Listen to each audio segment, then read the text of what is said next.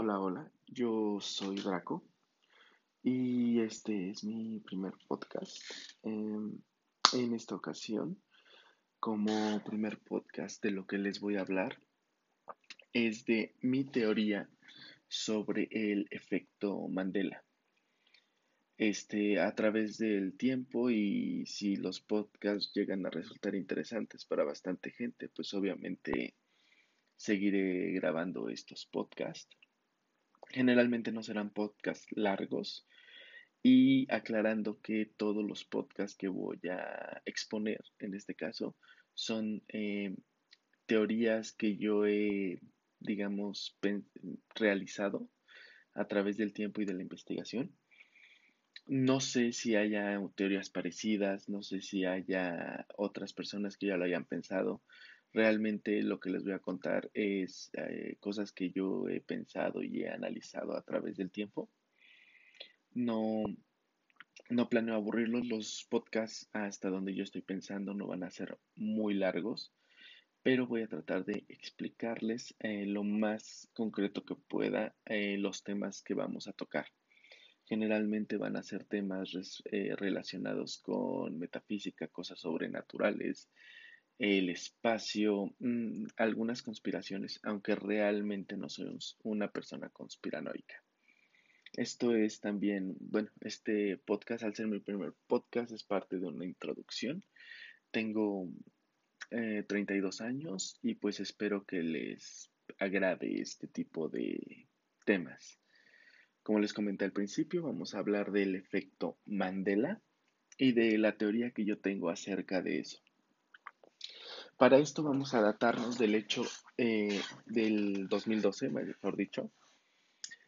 En el 2012 se supone que el término del mundo, según el calendario maya, iba a llegar el 21 de diciembre del 2012. Ahora, el efecto Mandela eh, se presenta en el 2013. ¿Con quién? Con, pues para los que no conozcan por qué se les llama el efecto Mandela, pues es el hecho de que Nelson Mandela se creía que estaba muerto y que murió en la cárcel y que la mayoría de las personas eh, recuerda que murió en su casa o viceversa. La verdad es que no tengo, no me acuerdo muy bien cómo está el concepto ahorita, pero realmente no es importante para evaluar la teoría, ¿sale? Eh, para empezar vamos a entrar en unos temas un poquito delicados y que causan un poquito de conflicto a nivel mental, porque la mayoría de los temas en los que voy a tratar y todo pierde, el ser humano generalmente tiende a sentirse especial. Esa parte de especial que tiene el ser humano en la mayoría de mis teorías se pierde. ¿Por qué? Porque realmente no tenemos nada de especial, hasta donde yo creo. Pero el chiste a todo esto es que vamos a entrar de lleno ya a esto. Eh, no voy a editar el, audio ni nada. ¿Por qué? Porque realmente es mi primer podcast y no sé cómo hacerlo. Lo estoy grabando con mi teléfono. Y pues, eh, bueno, vamos a continuar. El hecho es que el, cada, cada vez que nosotros tomamos una decisión, se genera una bifurcación en el tiempo, creando un universo paralelo. Eso quiere decir que con cada decisión que tomamos estamos bifurcando las líneas del tiempo y haciéndolas infinitas. Asimismo, todas las personas que toman decisiones bifurcan esa línea de tiempo. Entonces prácticamente hay infinitas líneas de tiempo y en cada una de las líneas de tiempo pasó algo muy diferente. Pero eh, a medida de que imaginen que es un árbol y que van dividiendo las ramas, las ramas más cercanas tienden a ser universos muy similares. ¿Por qué les explico esto? Es porque el efecto Mandela parte de ese punto y del hecho de que tal vez el, mundo sí terminó en el 2012, pero nosotros no lo percibimos. Lo que dice aquí hay una teoría, la verdad no recuerdo cómo se llama, pero el chiste es que tenemos un doble cuántico que es inmortal. Ese doble cuántico inmortal es lo mismo que les expliqué. En, en una bifurcación de la línea de tiempo moriste, pero en la otra continúas vivo. Pero nosotros no percibimos esa parte inmortal. Más bien, es que Cuando morimos, nuestra conciencia baja a la realidad más cercana, a la realidad que es más idéntica a nuestra realidad consciente. ¿Y qué provoca esto? Lo que provoca es que en algunas ocasiones, no sé si a ustedes les ha pasado, yo creo que nos ha pasado a todos, el creer que hicimos algo que realmente no hicimos. Bueno, pues esto se da por esa bifurcación y esa muerte. Esa muerte que genera en una línea de tiempo y que nuestra conciencia baja eh, pasa a la, a la, línea del tiempo más parecida de este, de este lado. Entonces, eh, ¿por qué les explico esto? Porque básicamente el efecto Mandela de eso se trató. Eh, lo que pasó es que el universo se acaba y la línea del tiempo más parecida al, al planeta Tierra o a la vida que se destruyó en esa línea de tiempo, porque no sabemos si el planeta explotó, si simplemente fue viral, si nos quemamos, una tormenta solar X, lo que haya sido, la vida humana termina y entonces hay una migración de conciencia colectiva hacia esta línea de tiempo que es en la que ahora vivimos. Lo que quiere decir es que, por ejemplo, que esa línea de tiempo, las cosas que recuerda alguna persona, obviamente las recuerdan ciertas personas, pero otras no. Y ustedes se preguntarán, ¿por qué unas personas sí lo recuerdan y otras no? Es sencillo, porque tal vez en la línea de tiempo que estaba muy similar, vamos a suponer que un 20% de las personas que no existían en una línea de tiempo existían en la otra y viceversa. Entonces, ¿qué quiere decir? Las personas que no existían en la línea de tiempo que la vida fue destruida, obviamente no tienen un traslape de conciencias. Más bien, ellos no reciben otra conciencia en su cuerpo o en su mente. ¿Qué es lo que sucede después de esto? Pues que obviamente unas personas recuerdan una cosa y otras otra. Entonces, básicamente esa es como mi explicación del efecto Mandela. Como una explicación adicional a todo esto, les voy a contar algo que también creo que es lo que pasa y que creo que es la explicación de la demencia senil, que es lo mismo que pasa con el efecto Mandela. Nosotros tenemos un n número de bifurcaciones que aunque parezcan infinitas, van a ser finitas. ¿Por qué? Porque no podemos estar tomando decisiones toda la eternidad. Entonces vamos a suponer que una persona que tiene 90 años una persona que tiene 90 años, en la mayoría de sus líneas del tiempo va a tener 90 años. Entonces, ¿qué es lo que está pasando?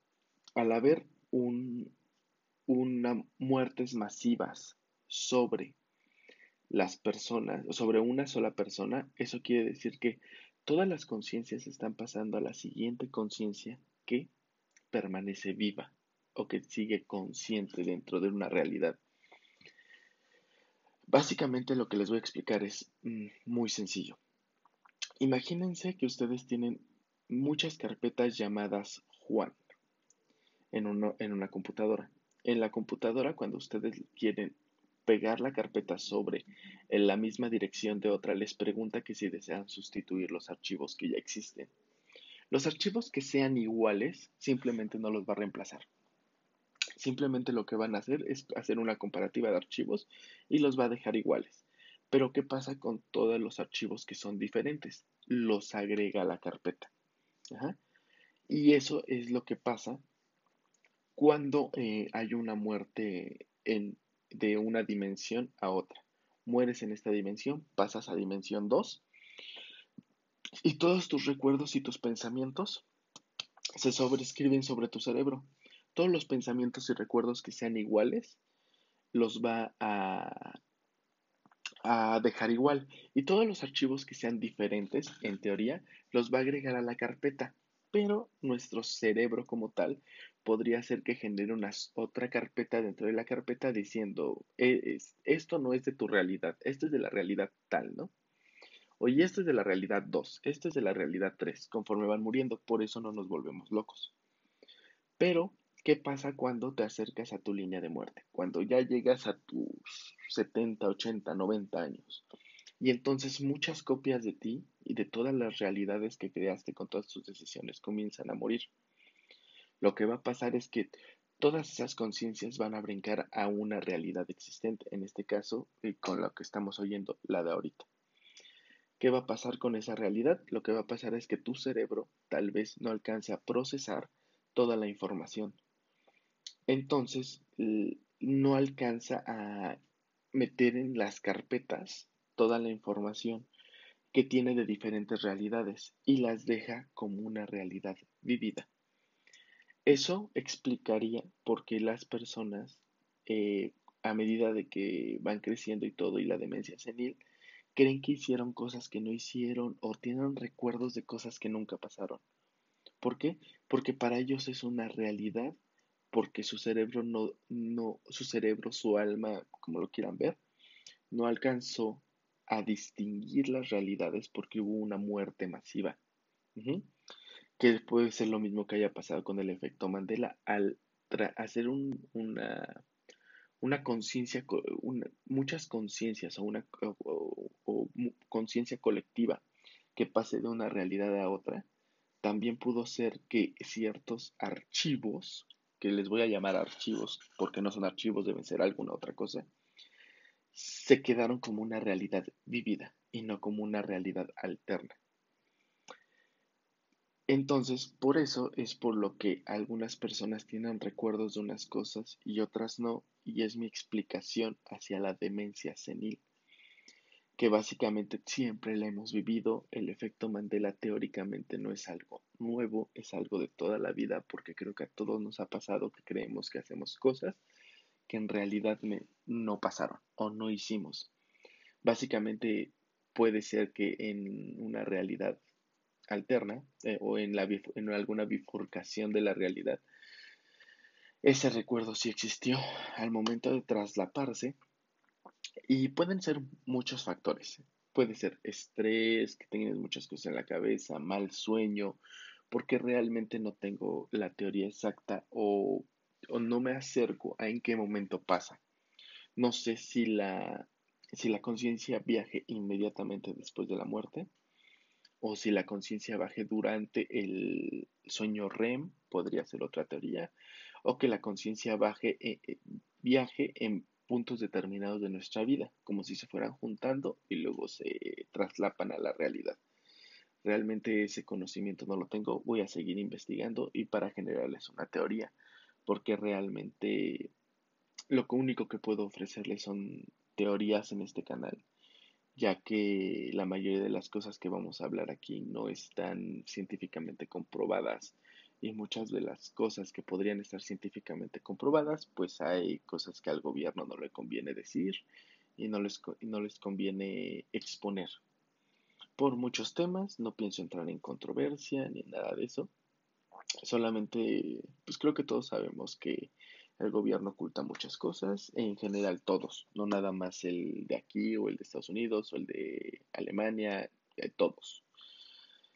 Pero pues no sé si aquí se pueden dejar comentarios, no sé si aquí se puedan enviar cosas, no sé, pero si les gustó el podcast, por favor denme su opinión.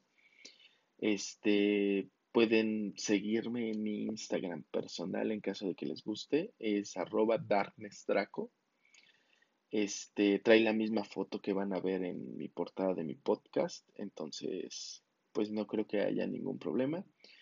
Déjenme saber si les gusta y si quieren que hable de algún otro tema. Eh, espero que les haya gustado otra vez mucho. Disculpenme si balbuceo, como les digo, es mi primera vez. Muchas gracias y que tengan un excelente día o que tengan una excelente noche dependiendo de la hora en la que me estén escuchando. Hasta luego, yo soy Draco Y esto fue Draco Dice. The podcast you just heard was made using Anchor. Ever thought about making your own podcast? Anchor makes it really easy for anyone to get started. It's a one stop shop for recording, hosting, and distributing podcasts. Best of all, it's 100% free. Sign up now at anchor.fm slash new. That's anchor.fm slash new to get started.